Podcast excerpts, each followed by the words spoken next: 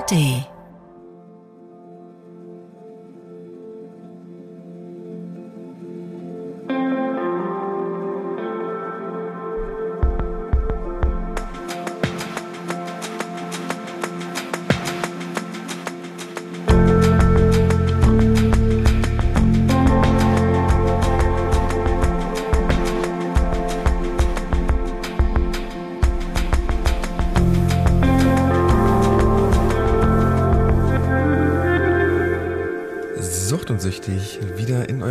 Ich werde es mal versuchen mit meinem Kollege Hagen Decker. Und zwar seid ihr eventuell gerade auf dem Stepper oder aber auf dem Fahrrad, vielleicht auch mit den Skiern unterwegs. Wer weiß es schon genau.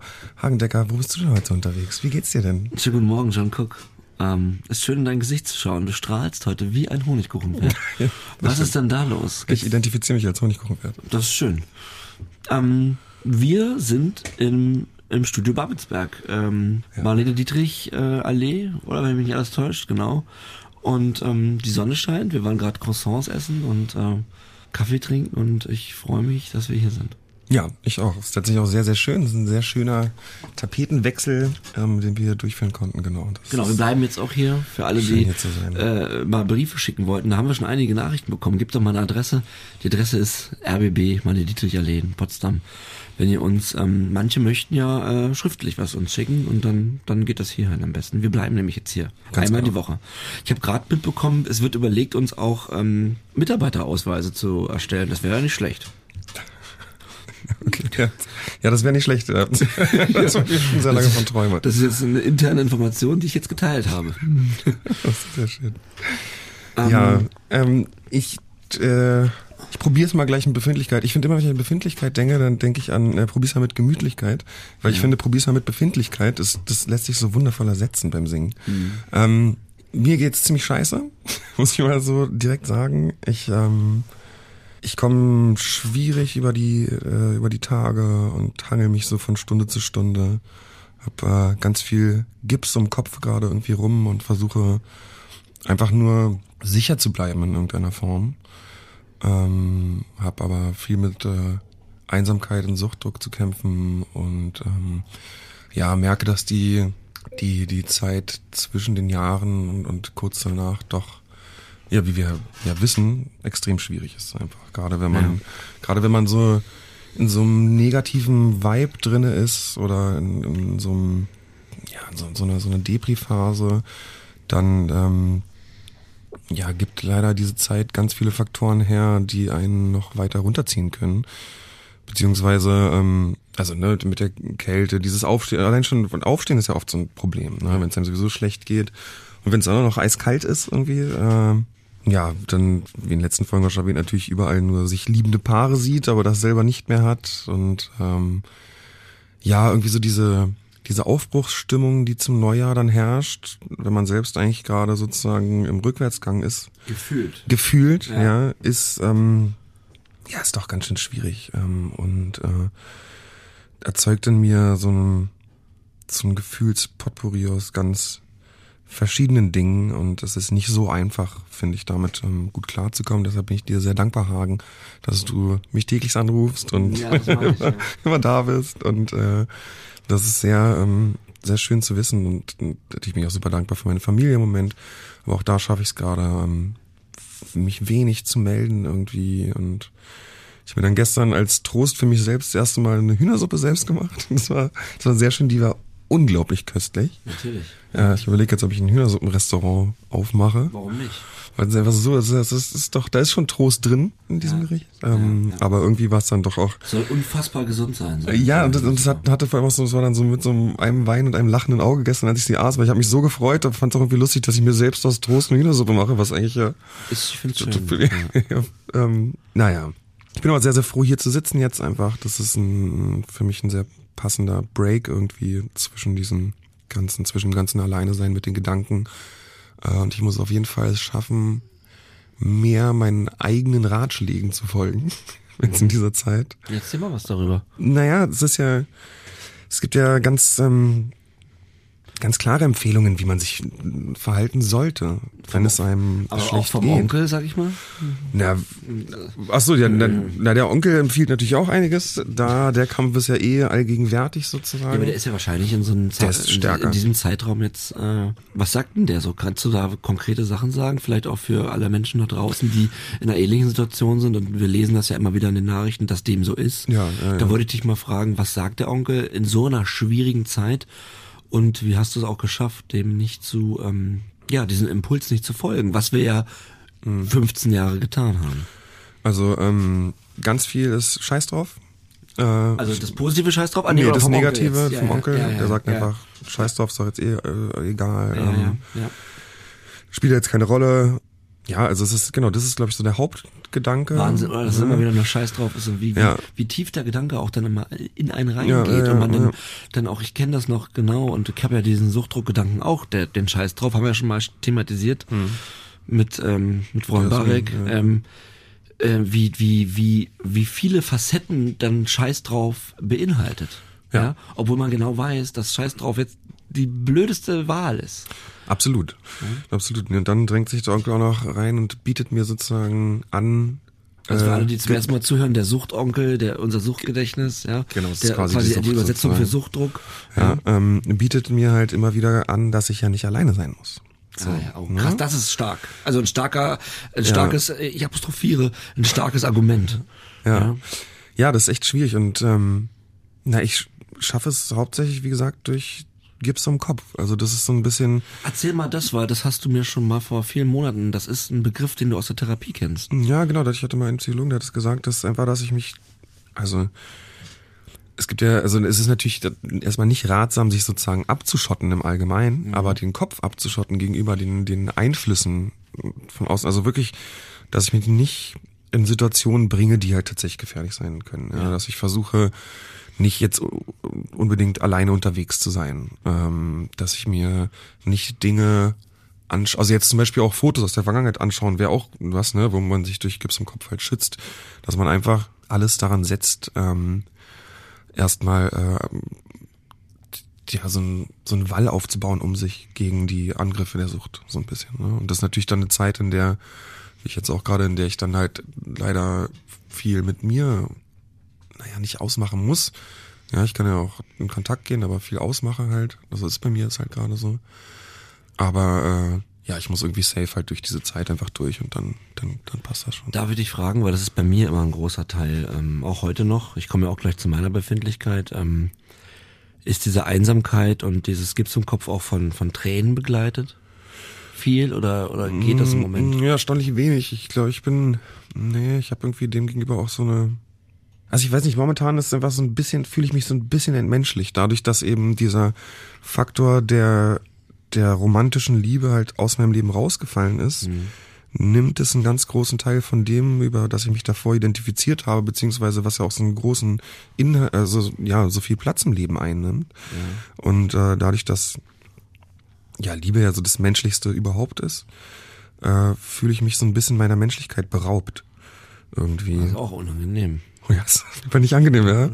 Ähm, und ähm, das macht alles so schwierig, weil dieses Entmenschlichte ist auch was, was ich ganz nah in die Richtung des Substanzkonsums stelle. ähm, stimmt. Weil man ja auch da sozusagen der Liebe beraubt ist irgendwie.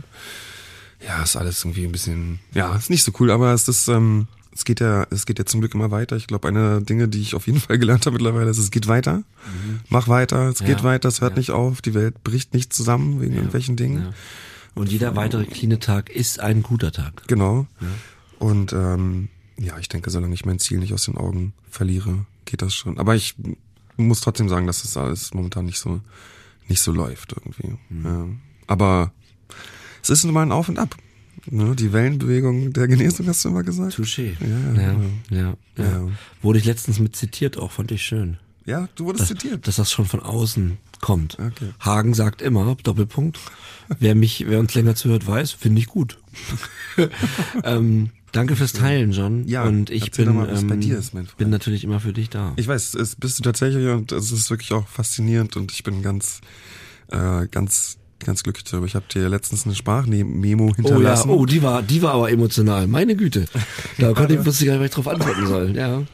Mir ist halt aufgefallen, wie ähm, positiv du dem Leben gegenüber stehst und wie du sozusagen so eine positive Energie ähm, und so eine, so eine Lebenslust und Lebensliebe verbreitest. Und ich merke immer wieder, dass mir das fehlt. Ich bin halt viel zynischer unterwegs. Das stimmt tatsächlich. Und, du bist, ähm, äh, zynisch. Ja. Total. Ich glaube einfach aufgrund der Dinge, auch die ich sozusagen erlebt habe, hat sich bei mir so ein so so ganz tief irgendwo in mir drin ist. Im Kern ist doch eh alles scheiße. Ja, also das ist natürlich eine blöde Einstellung. Das ist jetzt nicht, das ist jetzt nicht meine Lebenseinstellung, ja, aber das ist irgendwo drin, dass ich davon ausgehe, dass es eigentlich nicht gut läuft.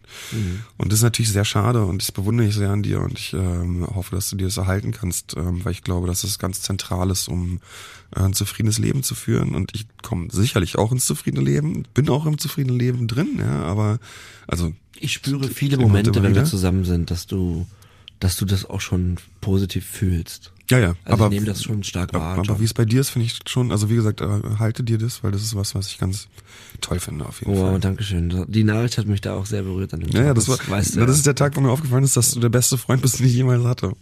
so, das habe ich gedacht. Ich saß zu Hause und dachte so, ja, das ist schon der beste Freund, den ich je hatte. Oh mein Gott. Dann dachte ich so, das muss, das muss ich mir jetzt auch mitteilen, Ja. weil das ist schon was Schönes. Also da ist natürlich eine, eine Bindung irgendwie, die ja ganz speziell ist. Vielen das Dank dafür, gebe, lieber das Hagen. gebe ich genauso zurück, mein lieber John. Das musst du jetzt auch sagen, aber das ist trotzdem danke. Das, äh, ähm, ja, danke nochmal fürs Teilen. Bei mir ist so, dass ich die letzte Woche auch sehr krass nach, nach viel nachgedacht habe.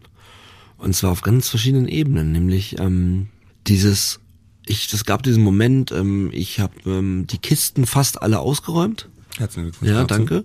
Ähm, das war ein krasser Prozess. Ähm, ich habe wieder sehr viel gemalt und dann, ja, dann, dann kommt meine Partnerin nach Hause, bringt mir einen Kaffee mit und dann bin ich so richtig weinend vor ihr zusammengebrochen. Aus eben verschiedenen Aspekten. Nämlich, ich habe ja schon mal alles verloren. Ja. Ja, und oh, jetzt muss ich gleich weinen, ey. Und das Ding ist, ich habe dann einen ganzen Tag damit zusammengebracht, mich überhaupt wieder zu, zu sammeln, weil ich, weil es gar nicht greifbar ist, was ich äh, geschafft habe. Ja. Also was ich ja wirklich objektiv geschafft habe, clean sein, ähm, dass ich wieder eine Arbeit habe. Diese hier, das ist ja ein Job, ja, ist ja unser Job und äh, die, dieser Job bezahlt meine Miete. So, ähm, äh, ich habe jetzt auch wieder jemanden kennengelernt, den ich sehr mag. Ähm, das heißt, ich habe ja so viel zu verlieren wieder. Auch den Kontakt zu meinen Kindern, also der ist zwar noch sehr äh, klein, ne, aber ähm, wenn ich jetzt rückfällig werde, kann ich wieder so viel verlieren. Ja, Und zwar alles. Ja, meine Wohnung, meine Arbeit, ähm, wer weiß was, ja, Beziehung, ne, ist ja auch dann nicht so einfach, wenn man wieder anfängt zu lügen zum Beispiel, ja, oder wieder anfängt, ähm, 50er aus dem Portemonnaie zu klauen. Ähm, ist jetzt nicht so, dass ich das jetzt wieder vorhabe, ne? aber ich, pass auf, ich weiß, dass ich das aber schon mal gemacht habe. Und nicht nur einmal. Klar, es, ist, es braucht nicht viel, um dahin zu kommen. Genau, über zehn Jahre. Und dann hatte ich in dem Moment, weil ich zusammengebrochen bin, einfach so eine krasse Angst. Richtig krasse Angst. Ich habe gezittert. Und ähm, ich will nicht verlieren, was ich habe. Und ich bin halt unfassbar demütig, dass ich überhaupt noch lebe. Ja? Also ich sehe mich ja als Überlebender. Und ähm, also es ist einfach so, bei der Menge, die ich konsumiert habe. Und auch bei, mit den Erfahrungen, die man gemacht hat, dass eben auch schon Leute, äh, mit denen ich auf Therapie war, gestorben sind. An meiner Substanz. An nicht viel Konsumeinheiten. Wir, wir gehen ja auch nach draußen mit der Nachricht, Leute, wenn du, wenn dein Körper einen schlechten Tag hat, dann können auch ein paar Konsumeinheiten reichen, dass dein Herz stehen bleibt. Ja. Bei, bei Aufputschmitteln. Und ähm, dazu gehört meine Substanz Kokain. Und ähm, das ist einfach diese Angst. Vor allem, vor allen Dingen die falsche Entscheidung zu treffen. Denn die eine falsche Entscheidung startet eine Kausalitätskette, äh, der, des, der, die süchtigen Kausalitätskette, sage ich mal, die wir alle hier kennen, die länger zuhören und die du auch kennst. Und da habe ich einfach richtig krass Angst vor. Und ja, dann nach mehreren Stunden kam mir der Gedanke, na gut, wer Angst hat, macht sich Gedanken. Weißt du, weil wer keinen, wer sich, wer Angst hat, also ich dachte dann so, wenn man Angst hat, ist man sich der Tragweite bewusst. Weil wenn Menschen keine Angst haben, glaube ich, vor Dingen, dann macht man sich keine Gedanken, was passieren kann. Natürlich kann man sich jetzt auch zu viele Gedanken machen. Ja, ja, Angst ist ja ein ganz wichtiger Mechanismus. Ja, aber ich dachte halt, die Angst ist ja vielleicht auch ein Teil meiner Abstinenz, dachte ich dann. Ja. Und so rum kam ich an dem Tag wieder da raus, dass ich mir die eigene Angst, die mich wirklich tief erschüttert hat an dem Tag, weil ich bin durch diese Wohnung gelaufen und dachte, das ist ey krass, das ist meine Wohnung. Wie, wie, und dann war es so wie, als hätte ich geschnipst von, von vor einem Jahr zu jetzt. Weißt du, betreutes Wohnen, äh, stationäre Therapie, Hartz IV, ähm, komplett alleine auf der Welt, ohne Arbeit, ohne Perspektive. Und dann laufe ich durch meine eigene Wohnung und überlege mir, ob ich mir noch ein Kissen fürs Bett kaufen sollte. Das ist ja gar nicht greifbar, dieser Weg, was Ja. ich geschafft habe. Das ist schon mal toll zu sagen, es funktioniert. Ne? Also, Ja. dass man rauskommt. Ja. Ganz, ganz wichtig als Message. Aber ne? das wirkte, das wirkte für, für die paar Stunden, wirkte das total brüchig. Es ist es aber nicht. Es ist aber dann eben doch, ja, wenn ich wieder konsumiere. Ja, ja, klar. Das ist eine ganz Und das hat mich, ähm, ja, das macht mich, das macht mich ähm, auch auf eine gewisse Art krass traurig, aber auch stolz. Also ich sag mal, es ist so eine krasse Gefühle, Gemengenlage. Mhm. Ja, gar nicht. Also es ist manchmal sehr schwer für mich, ähm, jetzt ganz unabhängig vom Podcast und von meiner neuen Partnerin, es ist ganz un, ganz schwer für mich manchmal zu, die Abstinenz zu greifen, weil diese zehn Jahre äh, Hardcore-Sucht und ähm, 15 Jahre Konsum, die ist so so präsent einfach in meinem Kopf. Ja, es ist halt noch nicht. Weißt du, ist ist, halt ich bin eigentlich nicht an, nach fast zwei Jahren zu Sugar John, Ja, nach ja. fast zwei Jahren Abstinenz habe ich immer noch überhaupt nicht im, oft im Ansatz das Gefühl, dass das hier gerade real ist. Genau, es ist noch nicht die finale Lebensrealität Ich habe geworden. immer Angst, ne? dass ich aus diesem Traum aufwache. ja. Wirklich Angst, dass ich aufwache und ich bin wieder in der alten Situation. Ja, ja, ich das ist die größte Angst, die ich habe, dass ich, dass ich wirklich aufwache. Und äh, Das Gute ist, du bist ja schon ich weiß, es ist nicht real, aber ich, äh, ich habe so einen Schiss davor, ja. Wieder, äh, wieder, wieder im Sumpf zu sein, ja. Das ist echt zum Kotzen. Also das ist echt auch äh, anstrengend, ja. Weil ich letztes Mal so von dem Glück erzählt habe, aber ähm, das hat alles ganz viele Facetten, ja. Klar kann man sich neu verlieben, aber dann ist natürlich, will man die Liebe auch nicht verlieren, ja. Und aber wie ich gerade die letzten Minuten meinte, auch eben das ganze Leben, ja. Das ist, ähm, das ist tough. Ja. Und das ist ja auch so ein krasses Auf und Ab. Ich kann also totally viel, also einfach der Gefühle. Ne? Ja, Jetzt ja. gar nicht, also wenn, auch wenn es Ja. gut läuft, ist ja trotzdem eben dieses, das merke ich auch gerade so krass, wo, ich letzte Mal noch meinte, eigentlich komme ich ganz okay damit klar. Gott, ich hab dich lieb, Hagen. Also, Ja, danke, alles gut. ähm, Sucht und süchtig, weil, weil ich ja. ja auch letztens meinte, dass ich eigentlich ganz gut klarkomme und mich so ein bisschen aus dem Depring rausholen kann, aber es ist eben auch immer nur temporär erstmal gerade. Mhm. Und dann geht's wieder zurück und dann ist es Arbeit und das fängt von vorne an. Aber clean sein ist das Wichtigste. Und du hast Gib's im gesagt, es funktioniert und diese Message müssen wir immer wieder geben, weil natürlich habe ich mich dann nach diesen ganzen Stunden, an dem Tag ging es mir wirklich furchtbar, ähm, musste ich wieder lernen zu begreifen, okay, das, das ist hier gerade real, das ist nicht einfach nur ein schöner Traum und Selbstwert durch Selbstwirksamkeit, ich habe mir das selbst erarbeitet. Das hat mir keiner geschenkt, ähm, es hat mir keiner eine Tür aufgemacht und ich musste nur durchgehen, sondern ich musste quasi die Tür erstmal selber bauen. Ja. Ja, das Holz abschleifen, die Gel Gelenke einbauen, die Tür einsetzen und dann habe ich sie erst aufgemacht. Also der ganze Therapieprozess ist ja, das habe alles ich geschafft und ähm, das, äh, das soll jetzt hier nicht nach ich, ich, ich klingen, sondern das ist einfach ein ganz wichtiger Teil des Genesungsprozesses für alle da draußen, Ja. dass man es selber schaffen kann und diese, diese Selbstwert durch Selbstwirksamkeit, das ist wirklich auch von mir ein Mantra. Und da, damit kam ich auch wieder raus dann an dem, an dem Tag, ja. Das, ja, das funktioniert einfach. Äh, und wer noch weiß, dass es funktioniert, ist unser wundervoller Gast heute. Hagen, Genau. möchtest du mal vorstellen? Du hast da, glaube ich, was Kleines vorbereitet. Wir sind heute in Kopfsache 2. Unser Gast ist Doktorin der Medizin Shantima Görz, Fachärztin für Neurologie und Psychiatrie, Oberärztin für die Station der Abhängigkeitserkrankungen der Friedrich von Bodeschwing Klinik in Berlin-Wilmersdorf. Hallo Shantima. Hallo. Ja, Shantima, muss man dich auch so ansprechen direkt mit dem Titel oder können wir einfach nur Shantima sagen? Ihr könnt einfach nur Shanti mal ah, das ist sagen. doch super. Ähm, für alle, die, ähm, die, die diese Folge zum ersten Mal hören, und das lesen wir immer wieder, dass das auch quer gehört wird und, und Menschen durch die aktuelle Folge zu diesem Podcast stoßen. Warum Kopfsache 2? Du warst schon mal zu Gast.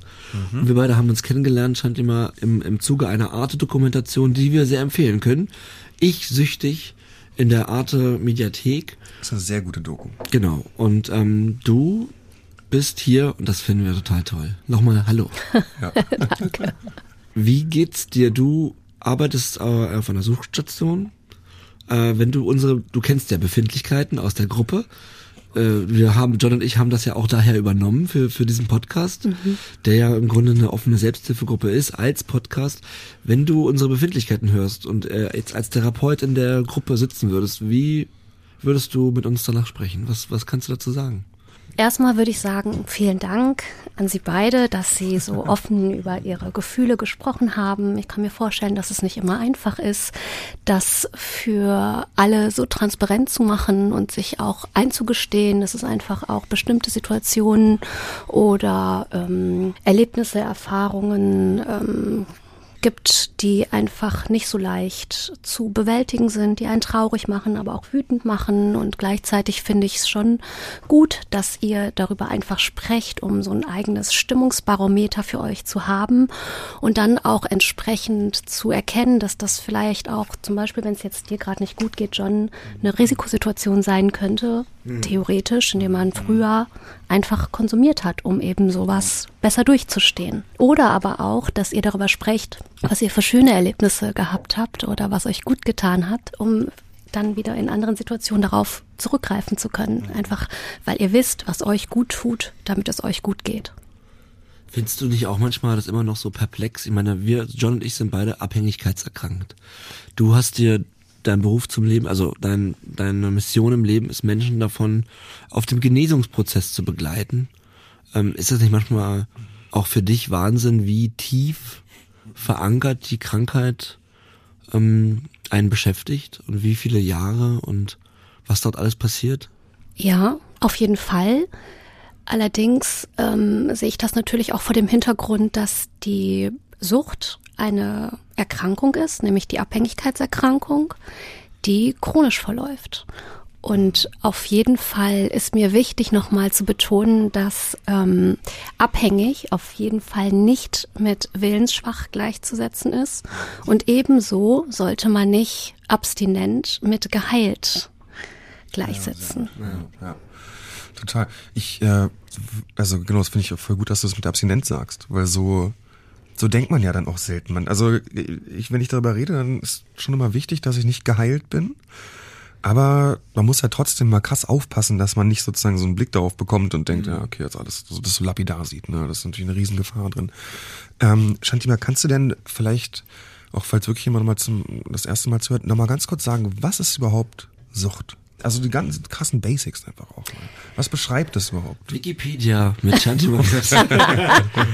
Mein, mein eigenes Wikipedia. ja, ja. Aus Sucht und Shantipedia. Süchtig. Ja, Genau, Shantipedia. Das Shantipedia. Die Sucht- und Süchtig-Kriterien Ja. mit mir. Ja. Also nochmal, Sucht ist eine Erkrankung, Punkt. Und für mich das allerwichtigste Merkmal ist, dass ähm, es gibt zwar von der WHO sechs Kriterien, die festgelegt sind, um die Diagnose einer Abhängigkeitserkrankung zu stellen, aber tatsächlich würde ich runterbrechen äh, zu sagen, für mich ist eine Suchterkrankung vorhanden, wenn jemand es eben nicht mehr schafft, selbst seinen Konsum zu kontrollieren, obwohl er genau weiß, was für negative Konsequenzen ähm, entstehen können. Und die Stoffe, die konsumiert werden, haben einfach das Suchtpotenzial, dass die in der ersten Phase sehr schnell sehr gute Gefühle machen oder einfach eben schlechte Gefühle wegdämpfen. Und dann in der zweiten Phase der Wirkung aber ja, negative Auswirkungen auf die Psyche haben können, nachdem dieser ganze Neurotransmitter-Boost eben abflacht und die Speicher entleert sind und solche Gefühle wie Deprimiertheit, Ärger,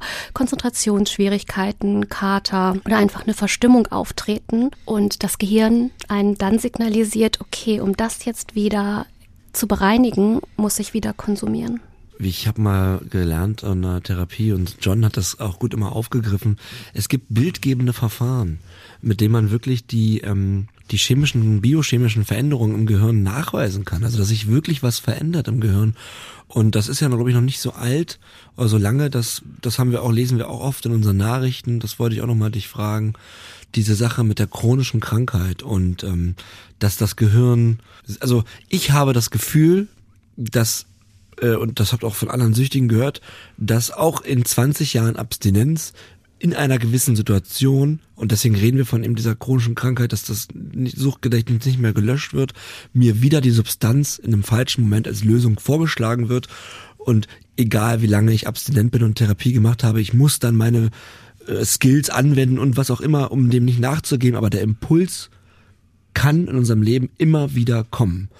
Ähm, kannst du da nochmal was zu sagen, warum das so ist und auch, auch mal aufklären, dass das eben nicht auch nach zehn Jahren vorbei ist? Mhm. Ist es okay, dass ich einfach ein bisschen weiter oh, aushole ja, ja, vom ja, Gehirn? Oh, und puh, lehnt euch zurück. Wenn du das, Gehirn, du das Gehirn ausholen möchtest, dann weißt du, Nein. dann bin ich da, bin ich voll dabei. Ja?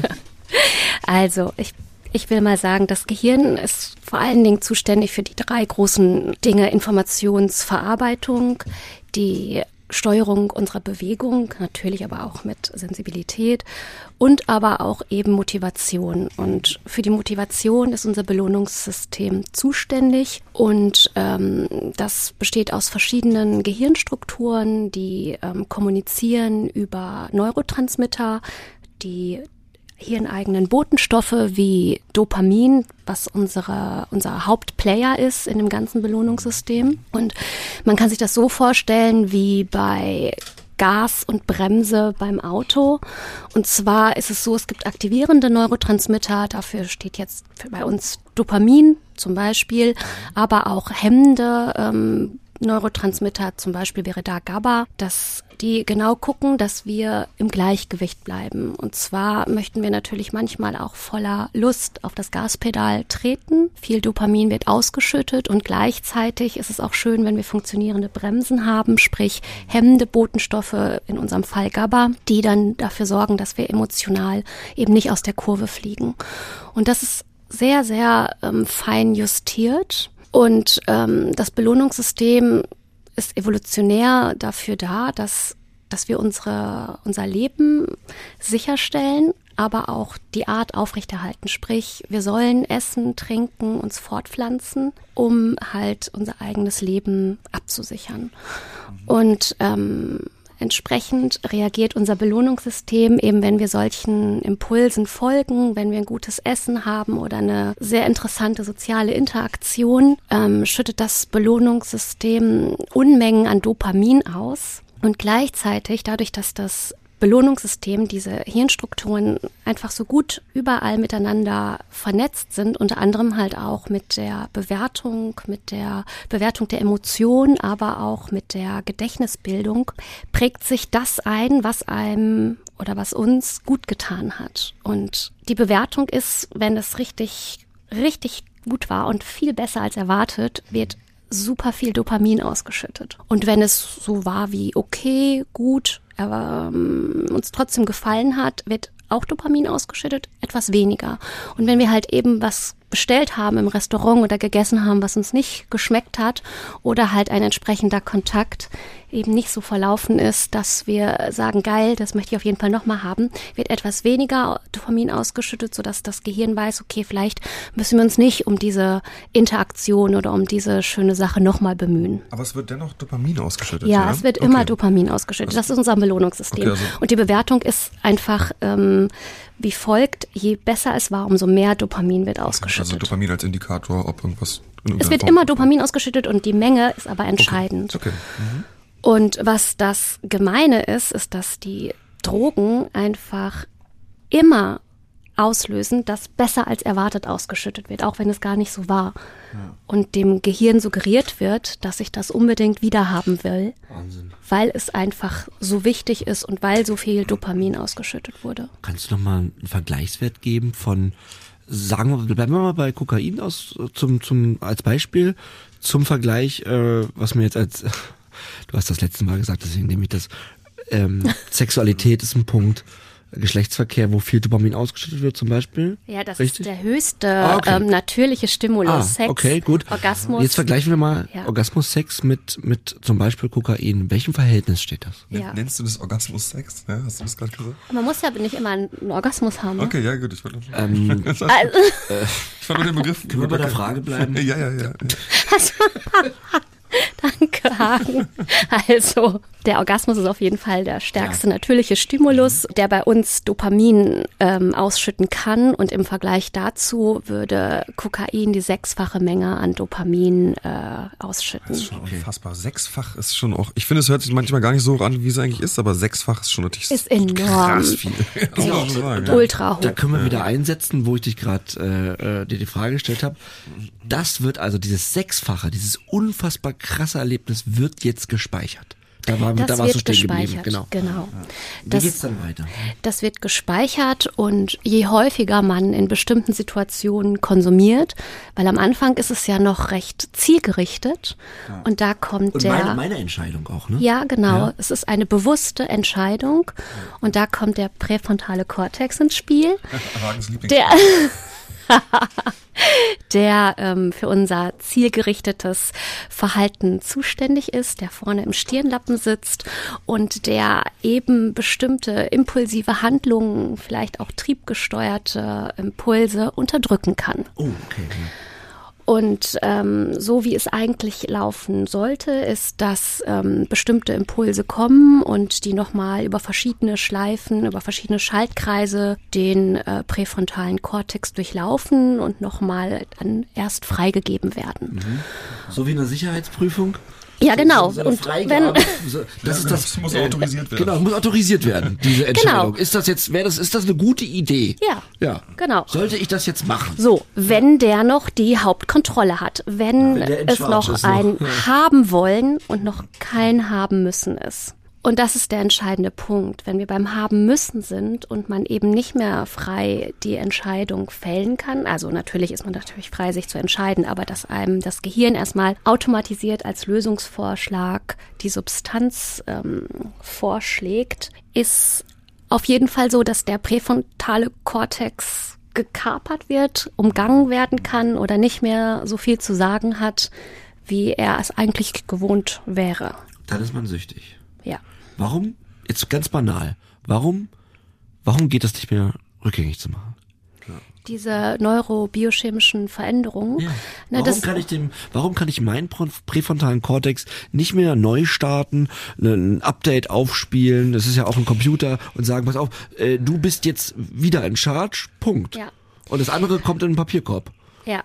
Es sind einfach Veränderungen, es sind ausgetretene Wege, Pfade, es ist erlerntes Verhalten, was eben nicht wieder verlernt wird. Stell dir es vor beim Autofahren am Anfang, Gas, Bremse, wir müssen das mühsam erlernen, mhm. wie das funktioniert. Und dann haben wir es aber verinnerlicht und es ist ein automatisiertes Verhalten. Ihr könnt mhm. nach Jahren ins Auto steigen und es ist völlig klar, wie bediene ich jetzt Gas und Bremse. Ja. Und was man halt machen könnte, um dem präfrontalen Kortex, also unserer Schaltzentrale für bewusstes, zielgerichtetes Handeln wieder zu stärken, ist, dass man ihn wieder mit einbezieht und sich ganz bewusst die Entscheidung nochmal überlegt und eben nicht dem ersten Impuls nachgibt, was das Gehirn einem suggeriert. Ist das das, was Therapie versucht? Auf jeden Fall. Kann man das so sagen? Auf jeden Fall. Ja, es geht darum, neue. Ist es auch, ne? also ich finde immer, der Begriff der Entwöhnung ist ja, finde ich, nochmal viel passender für die Therapie, da man weiß, okay, man gewöhnt sich halt um, ne? man trainiert etwas um, ja. man arbeitet an, an diesem einen ja. Muskel deswegen, sozusagen. Deswegen dauert die Therapie auch äh, mindestens sechs Monate im Idealfall, ne? Ja, und es ist einfach ein lebenslanger Prozess, weil ja. einfach die Entscheidung immer wieder neu für die Abstinenz Stimmt. getroffen und werden zwar muss. jeden Tag, in jeder Sekunde, ne? Es wird einfacher, so, aber es ist auf jeden Fall immer das Risiko da, was einen begleitet. Und deshalb finde ich es auch gut, dass ihr darüber sprecht, dass es Suchtdruck gibt und dass das auch Angst auslösen kann, weil man wahnsinnig viel zu verlieren hat. Und dennoch ist es natürlich so, dass die Angst ganz gut ist, einfach um wachsam zu bleiben. Nicht übermäßig, mhm. ne? Mhm. aber auf jeden Fall, dass man die Sensibilität hat, dass Rückfälle einfach immer passieren könnten. Das ist ja auch ganz wichtig. Wenn, wenn man über die Straße geht, guckt man ja auch immer. Und nicht nur, weil man eine Million Mal nicht angefahren worden ist. Stimmt. Äh, hört man ja auf zu gucken, sondern man muss ja schön. jedes Mal gucken. So, weil das ist auch ein schönes Bild. Schon. Danke, ja. Schönes Bild. Ja, also, also genau, so muss natürlich auch ein Leben lang äh, immer eine Achtsamkeit bestehen, ne? Gerade in den Situationen, die wir kennen, wo wir konsumiert haben. Das wären ja quasi die Straßen in dem Moment, da muss man natürlich vorsichtig bleiben. Ja. Genau, das ist das Interessante. Nicht nur die Substanz an sich löst im Gehirn äh, in bestimmten Arealen wieder eine Aktivität aus, sondern auch alle Reize und Stimuli drumherum. Ja, wollte ich auch gerade sagen. Ja. Die, die, wir sprechen ja in der Therapie von Konsummustern. Ja. ja. Und dazu gehört Ort, ein falscher Song. Ja. Äh, oder Gerüche, Gerüche, Situationen, ja. Geräusche, oh. Gläser. Und deswegen ist das Problem in Anführungsstrichen äh, so so allgegenwärtig, ne? Weil es eben nicht nur ein Punkt ist, der einen, wie wir sagen, triggert. Ja, ja. ich finde es ganz interessant. Ich hatte eine Situation, da äh, bin ich gerade zum zum Dealer gefahren im Bus und äh, habe dabei ein bestimmtes Hörbuch gehört und zum das Händler?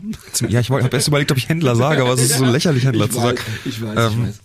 Hab dabei ein bestimmtes Hörbuch gehört, Loch Lamora, die Lügen des Loch Lamora, ein fantastisches Buch, äh, Erstlingswerk von Scott Lynch, kann ich sehr empfehlen.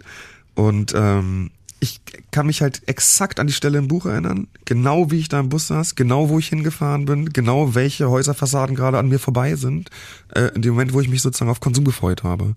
Und das ist so krass, weil das ist bestimmt, das ist halt acht Jahre her oder so. Aber ich kann mich so exakt, und wenn ich dieses Buch, das höre ich immer mal wieder als Hörbuch, wenn diese Stelle kommt, da muss ich immer ein bisschen aufpassen. Mhm. So, das ist, Hast du die Stelle schon mal geskippt sogar? Nee, weil ich liebe das Buch. Ach so. das ist wirklich jetzt ein Aber es, es wäre eine Option. es wäre eine Option. ja, Es ja. wäre klug, das zu tun. Ne? Ich, ich darf dabei mich natürlich nicht, muss Genau. dabei mal gucken, wo ich bin Ja. und, und wie ich mich gerade verhalte. Aber das ist gut, jetzt nicht so, dass ich weißt, das dass das höre. und so. Genau, ich Ja. setze mich jetzt nicht in den Bus und höre das, weil dann wird es sehr nah an der Situation sozusagen, die ich damals erlebt habe. Aber es ist immer wieder, finde ich, beeindruckend, wie exakt und wie detailliert die Dinge abgespeichert werden. Also, dass man wirklich alles parat hat aus den Situationen. Nicht immer natürlich. Das finde ich schon äh, ist beängstigend, wie gut sich das Gehirn, also wie sehr es danach giert, diese Situation wahrzunehmen, wenn es um diesen Dopaminstoß äh, Stoß geht sozusagen. Gehen wir mal davon aus, wir sind jetzt in einer Situation, die einen triggert. Shantima. Ich habe das Gefühl als Betroffener, wenn ich es beschreiben müsste, dass dann in mir jemand äh, auf, wie am Computer auf Enter drückt und dann läuft ein Programm ab. Ja? Also ich habe Suchtdruck, es wird ausgelöst, es wird die Freigabe erteilt oder so, dann, dann geht was in mir los. Mein, ich kriege, mein Bauch kribbelt, mein Darm reagiert vielleicht schon, obwohl ich noch gar nicht konsumiert habe, äh, gehen all diese Dinge los. Ähm, wir sprechen von Suchtdruck. Ähm, was genau passiert denn da? Und warum spricht man auch vom Begriff des Autopiloten? Der ist uns, du hast gesagt, der präfrontale Kortex, der äh, da was abnehmen soll, moralische Entscheidungen vielleicht auch mal gerne trifft, ist das jetzt eine gute Idee, wird überbrückt. Wieso ist es so schwer äh, für mich Hagen, der cleane Mensch Hagen, aber gehen wir mal davon aus, ich konsumiere gerade innerhalb einer Konsumphase, warum kann ich ähm, diesen Autopiloten eigentlich dann nicht wirklich abschalten und klaue meiner Freundin 50 Euro, Euro aus dem Portemonnaie? Also dieser ganze Prozess der, der Beschaffung und der Suchtdruckprozess, was ist denn da eigentlich los, dass ich so hilflos bin? Also ich fühlte mich damals unfassbar hilflos Ja. und musste das eigentlich beschaffen, sonst, sonst kann ich nicht überleben. So hat sich das angefühlt, ja? Also es sind verschiedene Punkte. Ich fange mal vorne an. Und zwar äh, diese Triggerreize sind ganz häufig, dass die auftreten, weil einfach frühere Situationen, was wir gerade besprochen haben, das Gehirn daran erinnert, dass man in bestimmten Situationen ähm, konsumiert hat. Und ich hatte ja gerade schon von dieser Zwei-Phasen-Wirkung gesprochen, dass einfach die erste Wirkung so unglaublich schnell und unglaublich gut ist. Entweder es macht es noch besser oder es sorgt für Erleichterung in einer unangenehmen Situation. Und das ist das, was das Gehirn erinnert. Deshalb will man das auf jeden Fall wieder haben. Und im Verlauf einer Suchterkrankung ist es einfach so, hatte ich ja gerade schon mal gesagt, die unterschiedlichen Hirnstrukturen haben eine unterschiedliche Steuerungsfunktion und eigentlich ist der präfrontale Kortex derjenige, der nochmal die Bewertung trifft und letztendlich das grüne Licht gibt. Und im Laufe der Zeit verändern sich aber die Aktivitäten in den unterschiedlichen Hirnstrukturen und das was ich jetzt genau sagen will, ist das dorsale Striatum. Das ist ein Teil, der jetzt für die automatischen Handlungen ähm, zuständig ist. Einfach das, was Gewohnheit geworden ist. Wisst ihr ja selber, oder das wissen viele, ich kenne es von mir auch, der Mensch ist ein Gewohnheitstier und natürlich wird dann das vorgeschlagen, was man einfach kennt und auch vorher schon gemacht hat und vor allen Dingen früher gut getan hat. Und man erinnert in dem Moment gar nicht so schnell die, ähm, die negativen Wirkungen und die Konsequenzen. Und ähm, häufig in solchen Situationen geht es ja darum, gerade du sagtest, ich will dann meiner Freundin eigentlich das nicht klauen, aber ich mache es dann trotzdem. Warum? Ich glaube, das liegt einfach daran, weil in dem Moment vielleicht schnell eine Lösung her muss und die langfristige Konsequenz in dem Moment gar nicht so entscheidend ist, wenn man sich das nicht bewusst macht, dass man dazu tendiert, vor allen Dingen impulsiv das Geld einfach zu nehmen. Also das ist ja immer so, ein, so ein Überlebensding, ne? In der, in der Abhängigkeit. Also ich, ich nehme ja wahr, dass meine Substanz zu nehmen für mich genauso wichtig ist, also fühlt sich zumindest so an, wie Nahrungsaufnahme etc. Ne? Und weil es quasi so ums Überleben geht, stelle ich mir jetzt vor, spielt der Rest dann erstmal keine. Rolle mehr, ne? Weil es ist ja wie wenn, okay, ich, ich verhungere sonst, da würde ich ja auch meinem Nachbarn, weiß ich, sein Essen klauen so ungefähr, bevor ich sterbe, ja. Äh, und so ähnlich stelle ich mir das vor, ist das korrekt, ja? Okay. Ja, krass. Ich bin immer wieder, also diese, ich finde es so krass, dass, dass wir, wir sind ja unser Gehirn und dass wir selbst, also unser Gehirn so eine Macht hat, und selbst alles so schwierig zu machen. Also, dass man da so diesen krassen inneren Kampf hat, das finde ich, das gibt's auch in keiner anderen Situation so stark, oder? Es ist nur in der Abhängigkeit so, dass man gegen sich selbst kämpft, oder? Das finde ich schon auch sehr beängstigend irgendwie. Ja, es ist auf jeden Fall schwieriger, weil einfach diese neurobiochemischen Veränderungen im Gehirn vorhanden sind und auch unlöschbar. Ja. Also unumkehrbar. Ich habe manchmal das Gefühl, das kennst du vom alten Rummel, diese Berg- und Talbahn, mhm. die einfach nur im Kreis hoch und runter fährt. Und oh Gott, ja. ich denke öfter daran, wenn du, wenn du süchtig bist, also wenn du diesen Point of No Return überschritten hast, das vom Haben wollen zum Haben müssen, mhm. wie du so schön sagst, dass ich dann in dieser Berg- und Talbahn sitze und ich steuere, ich selber steuere ja nicht, wann die schneller fährt, wann die langsamer fährt, sondern dass das die, die Bahn, die Fahrt, so ist die Krankheit, und die fährt dann erstmal. Ist ausgeliefert. Ja, genau. Ja. Und wenn die, wenn die Bahn kurz anhält, es gibt ja die Momente, ne, wo man mal, wo das Geld alle ist, mhm. ähm, und man dann, so war es in meinem Fall ja viele Jahre, und ich dann überhaupt erstmal wieder zwei, drei Tage nüchtern war, dann ist man ja noch lange nicht äh, clean. Also, ne, das ist ja alles noch im Körper drin. Das sind die Momente, wo diese Berg- und Talbahn anhält. Und dann hätte man eigentlich die Möglichkeit, ein auszusteigen. Mhm aber du steigst vielleicht auch aus, aber du gehst nicht vom Karussell weg. Mhm. Weißt du? Mhm. Und sobald du dir wieder einen Chip holen kannst, mhm. steige ich wieder ein. Mhm. Obwohl ich weiß, dass mir davon schlecht wird. Mhm. Ja, die so. ganz gut halt. Ja. Die sind auch noch da. Und so, so stelle ich mir manchmal meine Krankheit ja. vor. Ähm, oh, das ähm, wie John sagt, das ist sehr, also mir hat alles, das, was du sagst hier, äh, haben wir auch auf Therapie gelernt. Mhm. In, in Basiswissen Sucht hieß der Kurs. Mhm. Äh, und ähm, das äh, liebe Grüße an Frau Papke, Frau Dr. Papke, die, äh, die das dort unterrichtet hat im Lago. Wirklich unterrichtet. Ich habe da auch sogar mitgeschrieben und so. Und ähm, diese Stunden haben mir geholfen zu verstehen, dass ich kein schlechter Mensch bin. Mhm. Muss ich wirklich sagen. Mhm, ja. Mhm. Dieses Wissen, deswegen äh, finde ich schön, dass wir das nochmal thematisieren hier mit dir und das werden wir immer wieder tun. Mhm. Denn ähm, aus vielen Begegnungen bei unseren Live-Auftritten und auch in all den Nachrichten, die wir bekommen, vielen lieben Dank übrigens an alle da draußen, dass ihr das mit uns teilt, ist der Punkt, dass wenn man aktiv süchtig ist, ich sage bewusst aktiv, weil ich bin jetzt gefühlt passiv süchtig, mhm. Äh, ich konsumiere ja nicht, ähm, dass das ein großer Punkt ist von Abhängigen, es geht nur mir so mhm. und dieses, äh, dieser bewusste also dieser Kontrollverlust ist ein Punkt, der, der ein, der zu weiterem Konsum führt. Mhm. Das ist ja ein to eine Negativspirale. Kannst du das bestätigen, dass das Süchtige so wahrnehmen? Auf jeden Fall. Und ich finde deshalb auch eure Arbeit so unglaublich wertvoll, um erstmal so eine Sensibilität dafür zu schaffen, sowohl in der Gesamtbevölkerung, aber vielleicht auch von Betroffenen, ähm, um in deinem Bild vielleicht zu bleiben, dass man in dieser Bahn überhaupt sitzt. Ja, ja, ja und ja, dass stimmt, es diese Auf und Abs gibt. Und was ich auch gut fände an, die, also finde an diesem Bild ist, man schafft es eher halt nicht alleine raus, sondern das, oh das Wichtige ist, dass man sich vielleicht, wenn gerade die Bahn zum Stehen kommt und man kein Geld hat, zum Beispiel jemanden Hilfe holt, der einem das leichter macht, eben nicht wieder sich einen Chip zu holen. Absolut. Und ne, dass man ja. Unterstützung bekommt. Ich, ich, denke auch, dass eine Krankheitseinsicht, also jetzt noch gerade oh, gedacht, ist ja auch, wichtiges Wort auch, ist ja auch so wichtig, nicht damit ihr dann nicht damit ihr krank seid oder endlich wisst, dass ihr krank seid, sondern um äh, die Möglichkeit überhaupt zu bekommen, da auch rauszukommen. Weil davor ja noch gar nicht, also ich weiß noch genau, als ich noch nicht eine Krankheitseinsicht hatte, dann schiebt man das ja auf alles Mögliche. Ja, ja. ja alles ist ja schuld, aber nicht der Drogenkonsum. Ne? Nee, aber ich bin nicht. natürlich dazu noch ganz depressiv mhm. und das ist ja gerade los und dies und jenes, aber die Drogen sind es ja nicht. Und die Krankheitseinsicht, das finde ich einfach so wichtig auch an alle draußen, ist eben nicht, damit ihr krank seid, sondern damit ihr einen Lösungsweg überhaupt erst äh, ja anfangen könnt zu, zu betreten. Ja. So, und äh, deshalb die Krankheitseinsicht, nicht um euch zu sagen, wie schwach ihr seid diesen Weg müsst ihr halt gehen und der ist im Prinzip dann meistens ähm, Therapie oder halt eine therapeutische Behandlung.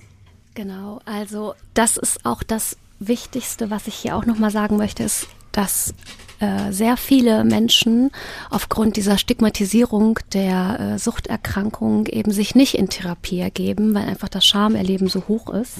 Und ähm, wenn aber dann die Bereitschaft da ist und auch gerne mit jemand anderem zusammen, fände ich gut, wenn sich ähm, die Menschen in Suchtberatungsstellen melden würden oder sich in Kliniken vorstellen würden. Und darauf äh, möchte ich auch nochmal erwähnen, dass ihr beim letzten Mal in der Folge ja nochmal erwähnt hattet, dass es auch Angebote gibt, 30 ähm, Tage Coaching und danach geheilt von der Suchterkrankung. Das halte ich persönlich für unseriös und ähm, würde eher empfehlen, in die kostenlosen Suchtberatungsschwellen niederschwellig zu gehen oder sich in entsprechenden Kliniken vorzustellen. Die Suchterkrankung ist eine Erkrankung, die Kasse übernimmt die Kosten, man muss nicht selbst dafür was bezahlen und das ist auf jeden Fall ein lebenslanger Prozess wo man zwar am Anfang begleitet wird und auch engmaschig, aber dann natürlich auch alleine für sich verantwortlich ist. Wir haben da auch viel, zum Beispiel auf Instagram haben wir da Kommentare von Gurus, die schreiben, die verkaufen dann zum Beispiel, was war das, Vergebungspakete? Nein, die, die, die, du kannst deine Schuld bei uns abkaufen, also wie, ja. wie der Ablasshandel früher, ja, der katholischen genau. Kirche. So was ja. gibt's auch, also von daher ähm, passt da immer auf, da, wir versuchen da auch die Sachen zum Beispiel zu löschen, aber generell natürlich ist die, die Drogenberatungsstelle und die Therapieeinrichtung ähm, ja immer die richtige Anlaufstelle. Und wie gesagt, das hast du auch nochmal gesagt, das fand ich sehr gut, die Dinge sind kostenlos. Und ähm, ich meine, ich war Ey, mit John, guck mal, ich war sieben Monate stationär. Wir waren auch äh, in der Übergangseinrichtung. Wir beide waren schon auf Entgiftung. Das sind alles Dinge, waren, wo wir aber nicht ein Euro bezahlt haben. Ja. Und ähm, ich habe sieben Monate in einer stationären Klinik gelebt, mit dreimal Essen am Tag und rund um die Uhr Therapie umsonst. Und wir haben ein ganz, ganz klasse Suchthilfesystem. Und das hat mein Leben gerettet und dafür ja. möchte ich hier ähm, in der Sendung Werbung machen. Auf jeden Fall. Ich war ja auch schon ja. In, in, so privat, in so sauteuren Privatkliniken und so, was mir am Ende geholfen hat, ist das Haus Linné in Berlin-Spandau. Das ist keine Privateinrichtung. Äh, genau. Und da wurde mir bisher am besten geholfen. Ähm, es kommt einfach immer auf die Menschen drauf an, die und, dann auch da sitzen. Und ja, und wenn ihr euch Gedanken macht und ähm, über euren Konsum, ähm, vielleicht aber noch nicht die sechs Punkte der WHO erfüllt. Wir haben ja schon oft hier drüber geredet. Da gibt's auch eine ganze Folge von uns, die heißt Bin ich süchtig. Könnt ihr gerne nochmal reinhören, wenn ihr, wenn ihr Quereinsteiger seid bei dieser Sendung. Ähm, wenn ihr die aber auch noch nicht erfüllt, kann man, aber ihr euren Konsum schon hinterfragt habt und, und das nicht mehr möchtet, auch dann kann man an einer Drogenberatungsstelle anrufen, denn die Hilfeprogramme, sag ich mal, wie schaffe ich es zum Beispiel, ähm, ein, zwei Monate abstinent zu leben. Dort gibt's auch Hilfeangebote, kostenlos in Drogenberatungsstellen. Mhm. Die haben auch äh, ganz viele Flyer und Bücher davon. Ähm, da muss man kein Geld für zahlen, genau. für diese Informationen. Vielleicht ja? empfehlen die euch sogar einen Podcast. Kann ja sein. Man weiß ja. es nicht. könnte, könnte ja sein. Ich habe noch mal eine Frage zu, zu Kopfsache. Oh ja. Ist ja immer so eine Sache mit dem Kopf. Oh ja. Wie kriegt man den denn frei? Also ich weiß nicht, was bei dir funktioniert, aber du könntest dir ja mal überlegen, was du früher oder was du aktuell immer noch richtig gerne machst, was dir gut tut. Ich ähm, empfehle häufig, weil ich weiß nicht, ob es bei dir funktioniert, äh, Sport zu treiben. Sport ist super, das stimmt. Ja. Genau, oder aber auch Menschen zu treffen, die einem gut tun. Oder einfach auch Sachen für dich zu machen, was du gerne magst, vielleicht eine Massage mal oder ähm, einfach einen Spaziergang alleine und danach was warmes wie einen heißen Tee oder sowas trinken. Ja, also schauen, was tut mir gut, was tut meinem Herz gut, was tut meiner Seele gut und dann diese Dinge möglichst häufig in den Alltag implementieren. Ja, die Sache ist, bitte mach Sachen, die dir gut tun, damit es dir gut geht. Und das, das muss man auch planen. Du weißt ja, beim letzten Mal auch, als wir uns ja. gesprochen haben, habe ich nochmal Werbung gemacht für die Planung, damit man das hinterher auch umsetzen kann. Oh, das stimmt, ja. Richtig, Weil ja. es geht häufig darum, dass viele schon eigentlich wissen, was man machen könnte, mhm. es dann aber an der Umsetzung scheitert und man mhm. vielleicht doch dann wieder in einer Risikosituation verbleibt. Ich meine, ähm, macht euch Gedanken, wie euer Tag abläuft, ist ein elementarer Teil, so habe ich es wahrgenommen, in der Suchttherapie. Ja, Struktur. Tagesstruktur. Genau, genau ja. Struktur. Da gibt es ganz, da gibt's ganze äh, ich würde auch sagen, wir machen nochmal dem nächsten Folge Therapie. 24 Stunden Therapie sollten wir machen. ähm, ja, um den Leuten auch dort die Angst zu nehmen und auch ja. zu, zu vermitteln, ähm, was einem dort alles geboten wird und wie äh, mir dort auch geholfen wurde. Ja. Und ähm, wenn man sich Gedanken macht, was mache ich heute, hilft das total, ja. um, um schwierige Situationen vorwegzugeben. Oder auch sich auch Gedanken macht, oh, ich gehe da hin, es könnte eine schwierige Situation sein. Ja, ja? um vorbereitet zu genau, sein. Ne? Vorbereitet. Ja, Weil das meinte John Fall. nämlich letztens auch, ja. äh, die Krankheitseinsicht und zu sagen, ich habe das, das hilft mir, vorbereitet zu sein. Ja. Um zu wissen, okay, was ja. habe ich und wie komme ich da drum rum, wie komme ich da raus, wie, wie kann ich das umschiffen. Ja? Und das ist mir auch nochmal wichtig zu sagen, eins meiner liebsten Arbeitsblätter ähm, für die Therapie ist Aktivitätenplan. Ja. Und zwar ist es einmal so, dass man die Woche durchplanen kann und man eine Struktur schon sich überlegen kann. Und gleichzeitig mache ich das dann so, dass man das zum Beispiel bewerten kann, um nochmal zu schauen, was hat mir da eigentlich gut getan oder war das vielleicht nicht so gut. Und da wird auch sowas eingetragen. Ich bin im Bett liegen geblieben, um zu sehen, aha, egal auch, wenn ich meinen inneren Schweinehund danach überwunden habe, ich sehe eigentlich, ich bin jetzt doch rausgegangen, einmal spazieren, das tat mir doch ganz gut. Mhm. Und auch um zu sehen, dass das Verhältnis zwischen angenehmen und unangenehmen Sachen ausgeglichen ist. Mhm. Weil zum Beispiel, wenn du jetzt gerade sagst, mir geht's nicht gut, ich habe mich ein bisschen zurückgezogen, ich habe zwar noch Kontakt zur Familie, aber eher weniger, könntest du natürlich dir das eintragen. Mhm. Da besuche ich meinen Bruder, da treffe ich mich mit meinen Eltern, um das halt dann auch hinterher verbindlicher für dich umzusetzen. Ja. Und das ist wirklich ein schönes Gefühl, hinterher auch Sachen, die man erledigt hat, durchzustreichen. Ja, ich mache das mit ganz banalen Sachen, so Haare waschen, mhm. bäm, durchgestrichen. Finde ich irgendwie gut. ein Erfolgserlebnis dann auch. Ja, das ist, ja. ich also für, aber wirklich, also das sind ja diese kleinen Dinge, ja. Für mich zum Beispiel, ich gerade vorhin zu Hagen gesagt, ich habe gerade, da, dadurch, dass ich jetzt so, ja, so ein bisschen in, in, in einem Loch bin sozusagen, schaffe ich es auch teilweise, also beziehungsweise hadere ich, den Müll rauszubringen, weil ich dann vier Stockwerke runterlaufen muss und einfach da sozusagen kein, ne, wenn es mir sowieso nicht so gut geht. Aber klar, wenn ich es dann mache, ist jetzt nicht so, dass ich den nie runterbringe, ja, aber dann bin ich danach, denkst du, ah, geil, geschafft. Das ist noch was ganz Kleines. Ne? Mhm. Ne? Aber es sind halt, ich, also wenn es einem psychisch nicht so gut geht, dann helfen, dann sind diese kleinen Dinge auch Siege. Mhm. So, und das ist, glaube ich, ganz wichtig, dass man sich wirklich von, von, klein, von Fortschritt zu Fortschritt hangelt, Schritt für Schritt, um daran dann zu wachsen. Ich habe noch eine Frage. Ähm, die liegt mir schon ganz lange auf dem Herzen und ähm, ich habe sie dir im Vorfeld schon gesagt. Eben, so, wir sind ja hier auch transparent. es, geht, es, es, geht, es geht um Liebe und ähm, eine, eins der Kriterien der, der Abhängigkeitserkrankung ist ja, ich konsumiere trotz mir bewusst negativer Folgen. Mhm. Jetzt haben John und ich, ja, bewusst negative Folgen, wir haben unsere Familie verloren. Beide. Mhm. Ja. Wir haben geliebt, unsere Partnerin, unsere Kinder. Ähm, Die wir auch immer noch lieben. Ja. Entschuldigung, natürlich, falsch formuliert. ne? Und zwar aus tiefstem Herzen. So, das, das spürt man, das weiß man ja. Und äh, Liebe zu den Kindern ist ja eingebaut und ähm, aber auch zu der zu unseren Ex-Partnerin ähm, waren wir ja verliebt und ähm, das war eine Phase für John und mich, wo wir beide aber nahezu täglich den Drang zum Konsum hatten mhm. und haben dem auch ähm, sind dem gefolgt. Ja. Jetzt würde ich dich wirklich mal, das klingt jetzt wie eine banale Frage, aber ich äh, habe sie auch oft in den Nachrichten gelesen und ich stelle sie jetzt genau so, wie sie in meinem Kopf ist und ich die mit vielen Menschen teile, die Substanzen konsumieren. Warum habe ich das Gefühl, dass Sucht stärker ist als Liebe? Und warum habe ich das auch gemacht und alles verloren? Also ich würde denken, dass das nicht nur ein Gefühl ist von dir, sondern eine Tatsache, was ähm, vor allen Dingen an den neurobiochemischen Veränderungen im Gehirn liegt. Wir kommen wieder ja. zum Dopamin, Wirklich, an ja. dem Ausstoß, was dann dem Gehirn suggeriert, jetzt ist die einzige Lösung neuer Konsum.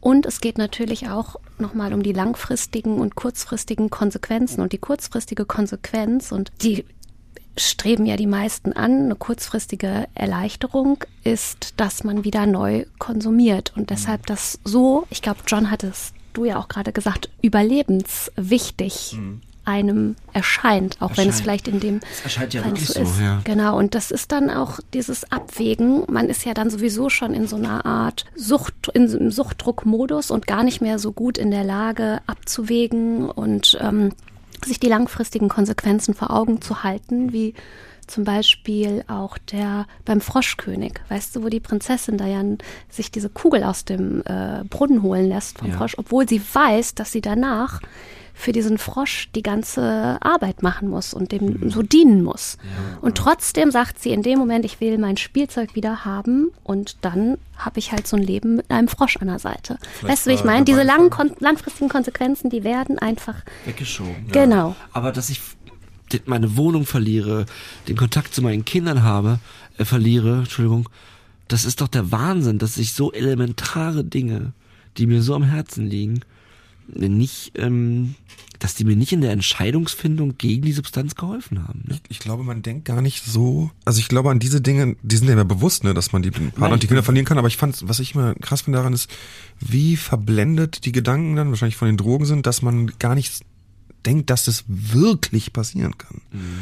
Es ist ja dann so Bestandteil des Lebens, ne, mit Kindern, Familien, so irgendwie man. Bei mir war es immer so, dass ich dann, ich war halt abseits des Gedankens, dass es wirklich zu einer richtigen Trennung kommt. Ja. Und dass wirklich dann die Kinder. Aber das ist ja auch Verdrängung. Ne? Total. Und ist halt total ver verblendet und, und, und erblindet auch durch die, durch die Substanzen wahrscheinlich. Und ich glaube, diese Blindheit, in der man dann lebt, die macht, glaube ich, aus, dass man da einfach irgendwie das nicht so nutzen kann als Motivator.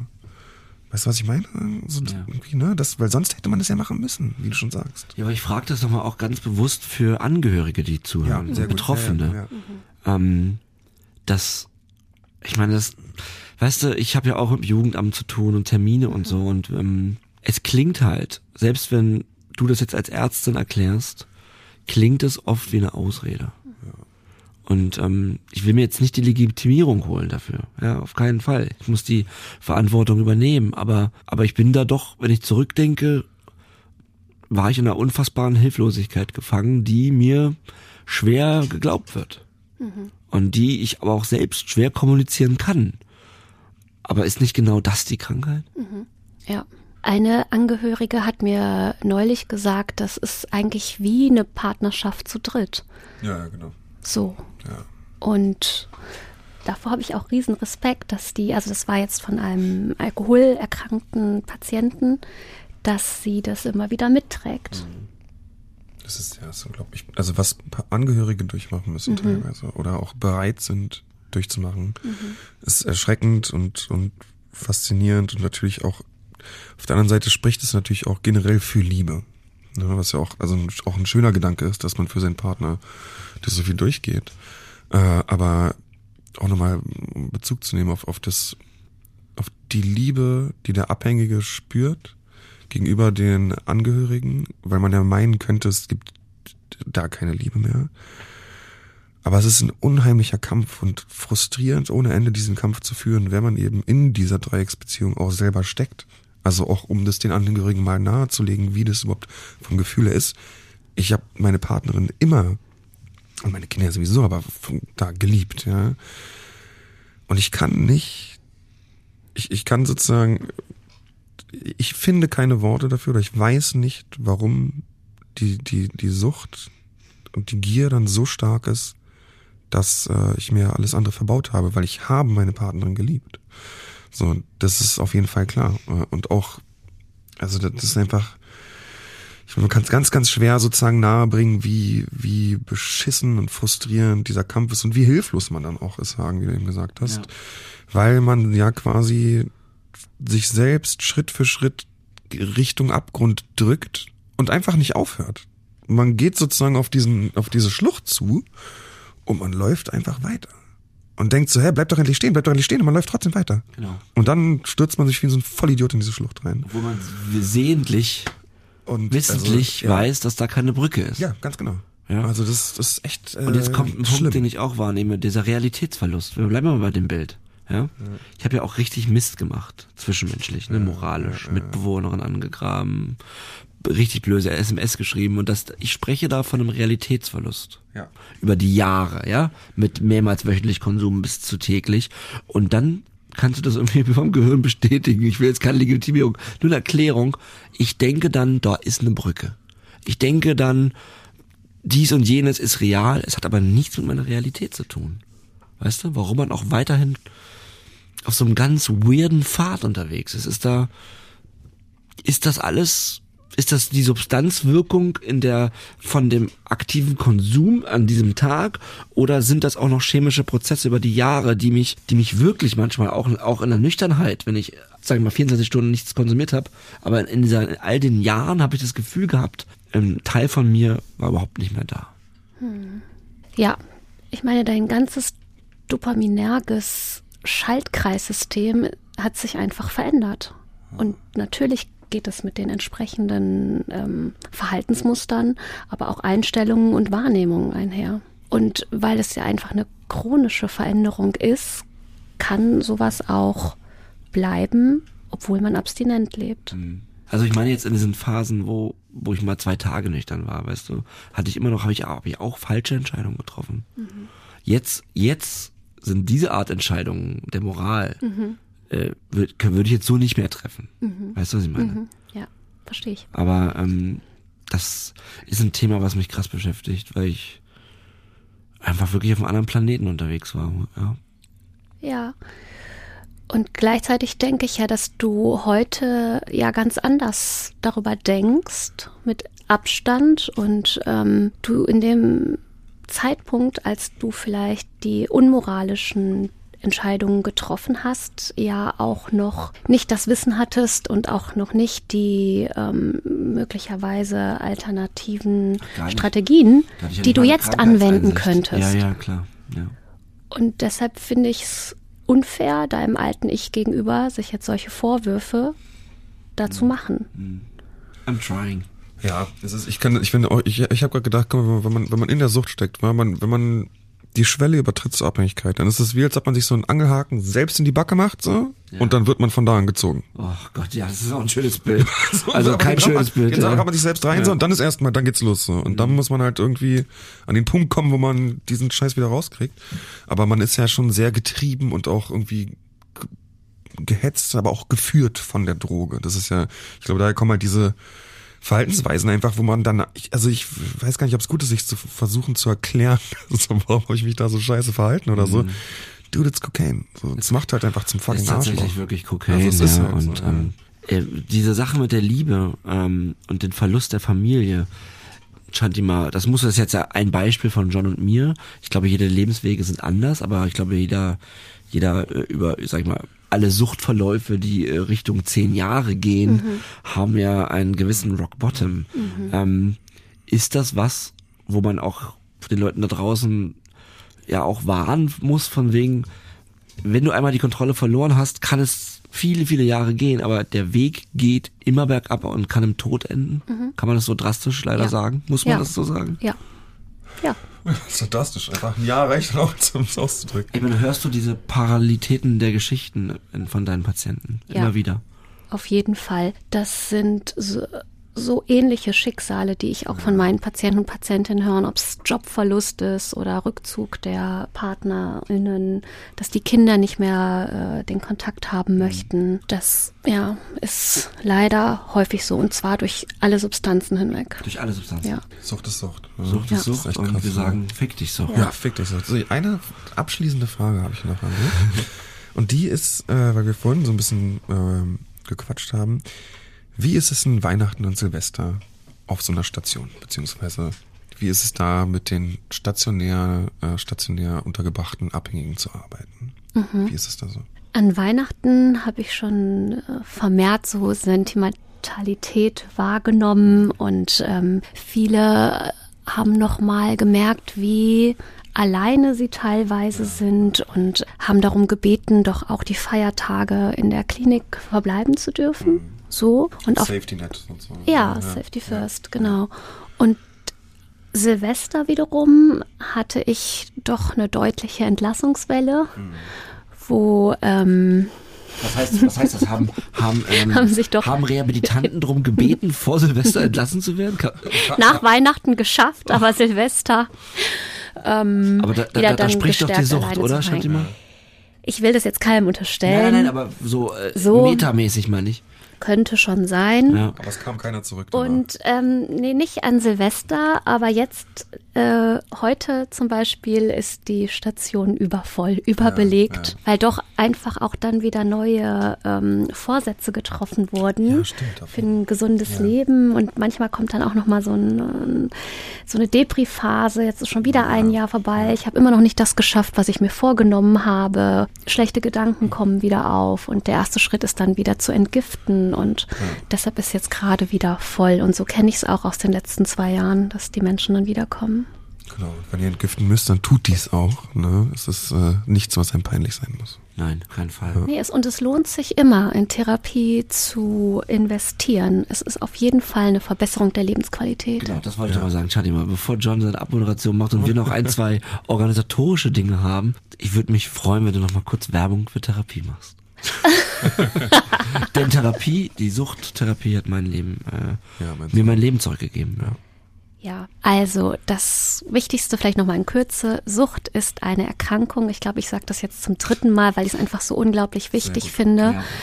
Ja. Ähm, ich hasse Stigmatisierung von abhängigkeitserkrankten Menschen. Das ist ähm, für mich die Hauptblockade, weshalb die Betroffenen nicht in Therapie kommen. Und ähm, der erste Schritt ist einmal zu erkennen, man hat ein Problem, man hat vielleicht den Konsum nicht mehr so gut unter Kontrolle und wenn man nicht sicher ist, bitte geht in die Suchtberatungsstellen. Man kann ganz, ganz, ganz niederschwellig sich dort vorstellen und sich einfach unverbindlich und anonym beraten lassen. Ja.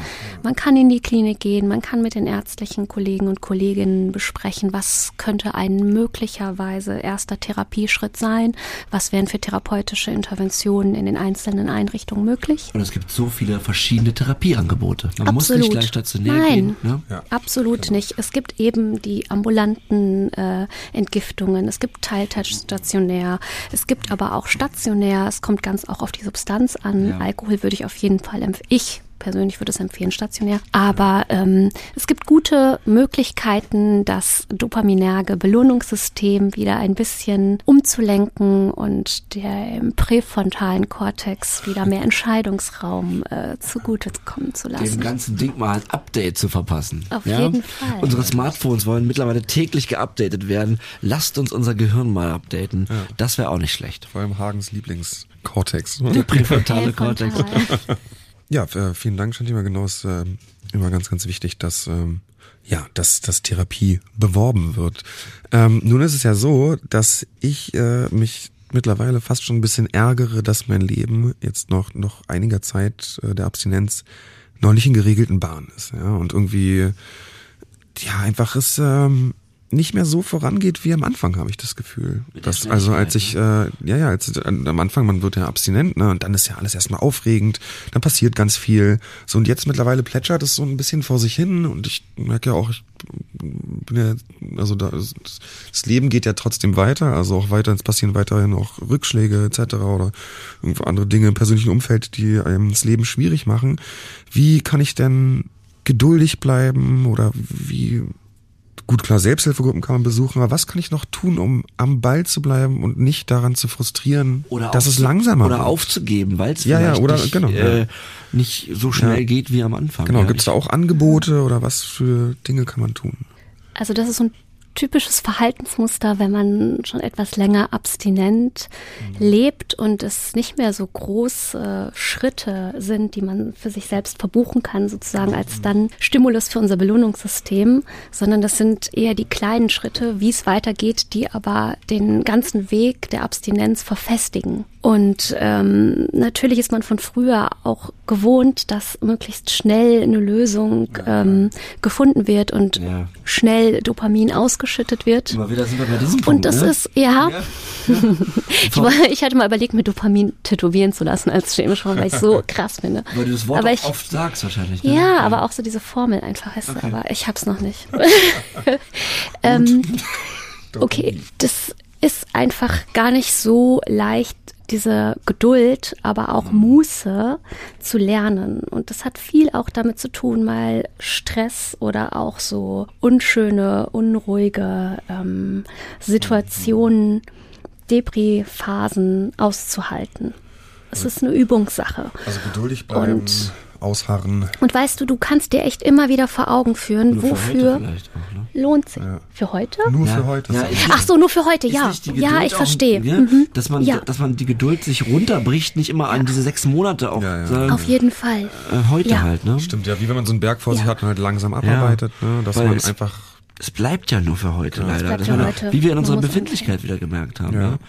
Ja. Äh, ist das ein Credo, was du auch unterstützt? Ja, so arbeiten ja auch viele Selbsthilfegruppen ja, für genau, heute. Die, ich wollte aber noch mal sagen, dass äh, man sich auch immer vor Augen halten kann, wofür macht man das denn eigentlich? Ja. Wofür lohnt es sich jetzt, das gerade auszuhalten? Wofür nehme ich die Anstrengung in Kauf? Mhm.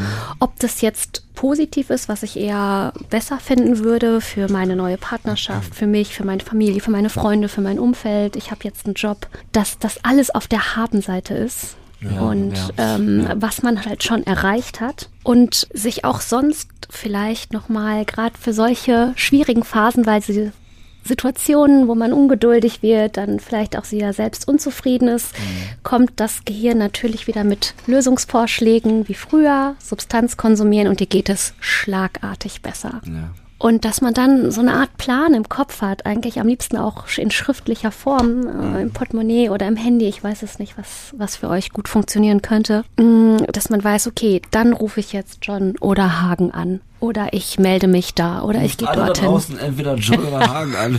Also für euch jetzt. Wenn ihr gerade ungeduldig seid, ich, meldet ich euch poste hier. Johns Nummer, ruft einfach am liebsten John an, bei mir am liebsten Hagen.decker entschieden. Komm on, du weißt, was ich meine. Ich weiß. Aber es nee, war gerade ein schöner, äh, ein schöner Satz. Er ja. ruft einfach John und Hagen an. Ja. Hätte ich auch nicht liegen lassen. Ja, alles gut. Ja, alles gut. Ähm, oder dich übrigens. genau. Ihr findet mich in der Friedrich von Buddelschmidt Klinik so, von 8.30 Uhr bis 17 Uhr. Ich glaube, da gibt es auch eine Festnetznummer, äh, die kann man sehr leicht äh, googeln. Ähm, ja, wunderbar. Da haben wir aber danke dafür nochmal ja, auch. Also Geduld ist, glaube ich, äh, ja, Gott, Geduld, tatsächlich so ein, eine, äh, ein Wort und eine Eigenschaft und ein Gefühl, womit man sich in der Abstinenz auch sehr viel auseinandersetzt. Ja, vor allem auch wenn, wenn nicht aus, täglich. Wenn ja. aus Aufputschmitteln rauskommt, dann ist auch sowieso Geduld echt schwierig. Oh. Also alle anderen Substanzen auch, aber ja, Geduld halt, ist schon so ein Thema. Aber ist ja ein Thema auch ohne Drogen für viele Leute. Aber ähm, ja gut, aber es ja, na klar, dass es nicht einfach ist, äh, das hat, also es ist nicht einfach, es hat auch keiner versprochen, dass es einfach ist, der Weg aus Drogen, der ja. Weg in die Abstinenz, aber es ist alles machbar und es funktioniert und erstmals nur für heute meistens ein ganz gutes Credo. Genau. Ich würde gerne noch was Kleines lesen, wenn ich darf. Jetzt kommt. John schreibt. Genau, und zwar habe ich ein, äh, ich habe mal ein Gedicht geschrieben. Ich dachte, ich schreibe mal ein Gedicht. Und es geht wie folgt. Das habe ich jetzt nämlich hier in der, in der Zeit äh, geschrieben, wo es mir nicht so, es mir nicht so prickelnd ging. Aber da will man ja auch Motivation schaffen. Heute schaue ich nach vorn. Steh pünktlich auf, bring mich in Form, pflege mich, ruf Freunde an, hol ganz tief Luft und träume dann. Im Traum dann finde ich den Platz, der meiner ist, der zu mir passt. Geh glücklich raus in diese Welt. Dann wach ich auf. Der Vorhang fällt.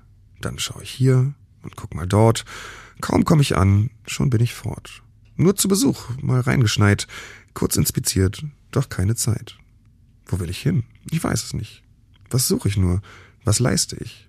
Doch heute schaue ich nicht zurück. Es geht voran mit jedem Schritt und mit Geduld, denn Stück für Stück finde ich zu mir und dort mein Glück. Ja. Das war John schreibt.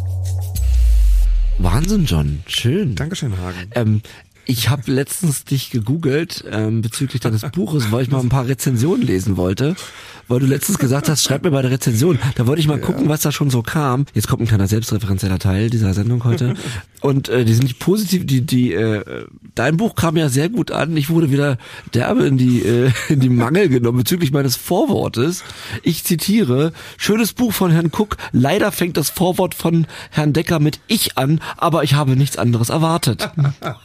das, da, pass auf, dann war ich so kurz, dann war ich so kurz äh, angefasst, weil ich dachte, oh fuck, okay, da darf man vielleicht ein Vorwort nicht mit ich beginnen? Ich meine, das ist mein erstes Vorwort. Ja, ja, ähm, und dann habe ich geguckt, was, was habe ich denn da geschrieben als ersten Satz? Das, das, das, so eine heftige Kritik. Und mein erster Satz ist, ich habe jetzt seinen Bruder. Also so beginne ich mein Vorwort ja. und ich wollte nochmal sagen, ey, also das war, das fand ich zu stark. Das hat mich doch äh, getroffen. Ja, ne? kein Kopf, Bruder. Ja, ah, ich habe nichts anderes erwartet. hat er ja auch mit ich begonnen, den Satz. Stimmt. Also liebe Grüße nach da draußen. Weil liebe Grüße, eben, danke für die fünf Sterne ich, trotzdem. Äh, also wer mein Vorwort gelesen hat, das ist eine, eine komplette Liebeserklärung an meinen neuen Bruder. Äh, das stimmt, das und, ist sehr, und mir da jetzt was äh, wie so ein Ei draus zu legen, das fand ich schon, ähm, das muss nicht sein. das, das, aber ähm, ich wollte noch was Organisatorisches machen. Und zwar, wir machen nochmal Werbung. Wir sind nächsten Mittwoch, oh Gott, warte mal kurz, nee, am Donnerstag, dem 18. Januar gibt es eine, eine Drogen, nee, wie sagt man, eine Suchtaufklärungsveranstaltung im Bonner Münster äh, mit John und mir, Sucht und Süchtig, live im Bonner Münster, aber auch ein Podium ähm, wo wir mit äh, Menschen, mit Therapeuten, Suchthilfeberatern und so weiter sprechen und der Sache wieder Raum und Platz geben, für die wir hier kämpfen. Ja, die Entstigmatisierung der Krankheit ja. und dass Menschen sich früher Hilfe suchen, als wir es gemacht haben. Das ist mir nochmal wichtig anzulegen. Der Eintritt ist übrigens kostenlos.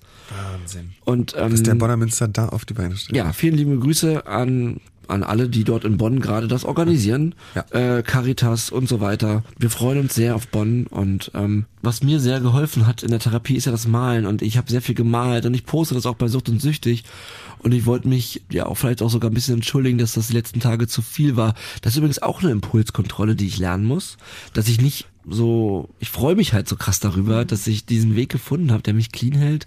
Und ich wollte nur ähm, sagen, dass ich äh, mit John gesprochen habe und ich poste jetzt einmal im Monat meine neuen Bilder zu einem festen Termin. Ja, ich hätte ihm mehr erlaubt, muss man dazu sagen. Das genau, also das ist jetzt von mir. Das kam aus mir heraus, ja, John, richtig? Ja, ja, ja, ja? Genau. Also ich mache jetzt in, in, in zwei Wochen noch einen Post und danach einmal im Monat poste ich meine Bilder ähm, einfach weil ich äh, mich so freue, dass, dass euch die, die auch gefallen.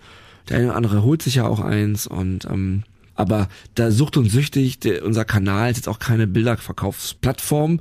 Das fand ich dann von mir selbst auch irgendwie doof die letzten Tage. Habe ich aber auch bemerkt, ich versuche da auch mit mir bei so Sachen in den Dialog zu gehen. Aber ähm, ich möchte einmal im Monat dann doch zeigen, was ich so gemalt habe. Ja, vielleicht hat dann der eine oder andere von euch mal irgendwann einen echten Decker zu Hause hängen. ja, kann ich nur empfehlen. ähm, ähm, ja, das, genau, gibt's mit Widmung und ähm, ich mach, also was tatsächlich sehr viel kommt, muss ich wirklich sagen, ist, dass, äh, dass Menschen mir ihre Lieblingsfarben nennen mhm. und ich dann einfach was in diesen Farben male und das finde ich total schön, weil es unfassbar persönlich ist. Ja. Von mir heraus, äh, aus mir heraus äh, also mir hat auch letztens jemand geschrieben, also meine Lieblingsfarben genannt und mich darum gebeten, einen bestimmten Song beim Malen zu hören. das ja Aber cool. ganz ehrlich, und, und natürlich habe ich ja auch immer eine Nachricht dazu, ne? Der, derjenige, viele, viele hängen sich das auf als ähm, als Motivation zum Clean bleiben, ja. Und das ist halt so eine ja, Sache, die, die, wenn ich das male, also ich, wir haben demnächst meinen Kunsttherapeuten hier in der Sendung.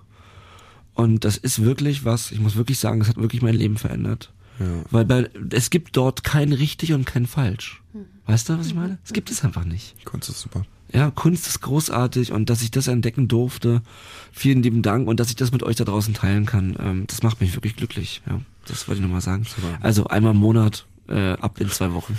das sind auch, sind auch schöne Bilder. Ich möchte ja. nochmal ganz kurz grüßen äh, Luna und äh, Wolfi und Anne Genau, das wollte ich nur mal kurz gesagt haben. Ja, und wir haben noch einen Punkt übrigens. Oh ja, okay, dann Äh, kick Im, it. im Org-Team. Kick it, Bro. Äh, Sucht und Süchtig Org-Team. Es gibt die Sucht und Süchtig Playlist Wucht und Flüchtig.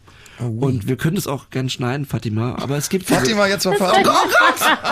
Fatima. Nicht schon so wieder, lustig. nicht schon wieder. Shantima. Oh Gott, äh, ich bin so ein Honk, ich bin so ein Honk. Du darfst zwei Songs addieren. Ja, ich möchte gerne bescheiden einen Song addieren Okay. und zwar ähm, von Peter Fox Zukunft Pink. Das ist einfach so sympathisch bescheiden. Man kann es nicht glauben. ja, schöner Song, sehr gut. Wir auf. Dann würde ich dich bitten, ähm, Shantima. Tut mir wirklich leid, also das, also mein Ist Gott. überhaupt nicht schlimm. Also wir haben vorhin noch Witze darüber gemacht. Ja. Jetzt mache ich es wirklich ehrlich wieder. Ja, ich schreibe das nächste Mal Ist das auf eine deine Fatima lange mal, warte mal kurz, ist das eine Langzeitfolge meiner äh, Gedächtnis meiner meiner? Substanzgebrauchsstörung? Nee, nee, nee, jetzt schieb das nicht auf deine Substanzgebrauchsstörung. Sorry, so leicht kommst du aus der Situation nicht raus, ey. Was ist da Aber es tut mir leid, ne? Nicht schlimm. Okay. Ich bitte dich, den roten Knopf zu drücken. Yes. Ja, ähm, und äh, wenn ihr vielleicht noch gar nicht so eine Krankheitseinsicht getroffen habt, über die wir heute geredet haben, oder euch gerade so fragt, ob da vielleicht irgendwas ähm, ja, im Busch ist, dann kann ich euch nur raten, euch äh, präventiv schon mal Hilfe zu holen oder nachzufragen äh, bei Drogenberatungsstellen, bei Experten, wie es denn so aussieht mit eurem Konsum oder mal darüber zu sprechen.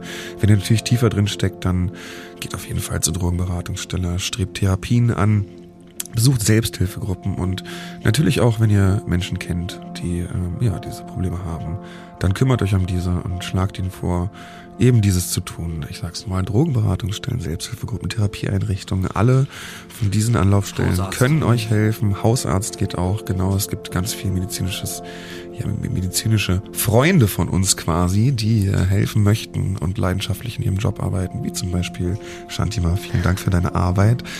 Genau, also sucht euch Hilfe, es ist nicht peinlich, es hilft euch und es macht euch wieder stark und es funktioniert. Und seid auch geduldig und bleibt sauber. Bleibt sauber. Bleibt sauber.